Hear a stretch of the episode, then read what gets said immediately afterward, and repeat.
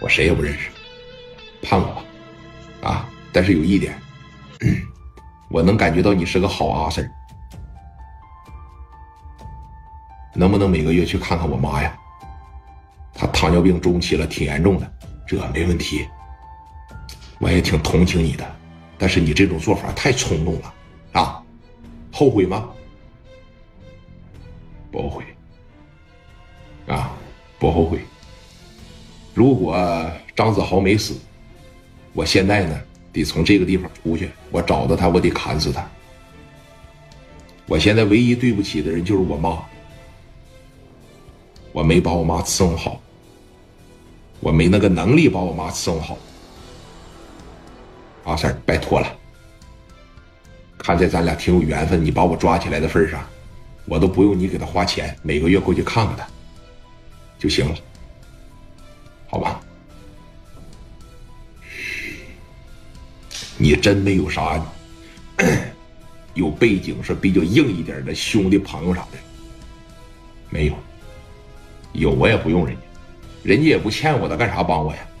事儿我一个人做的，我一个人承担，啊，但这股劲儿呢，他就想到聂磊了，我出了这么大的事儿，仅是一面之缘，人家可能会帮我吗？啊！你就咱们的情况下在一块吃一顿饭，哎，小伙挺好啊。第二天你杀人了，你会给他打电话吗？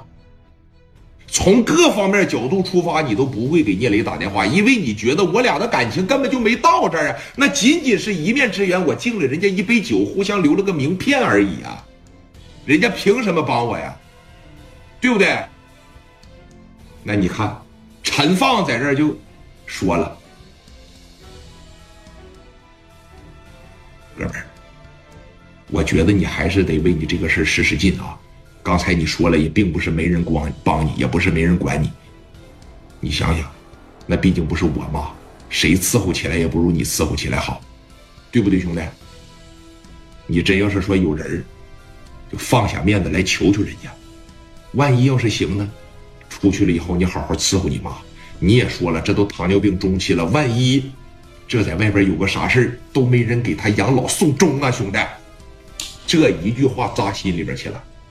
对呀，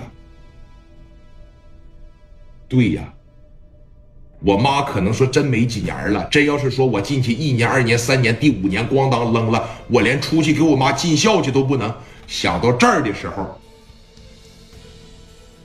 那你能不能借给我个电话让我试试？给，拿着电话。啊，播到了哪儿啊？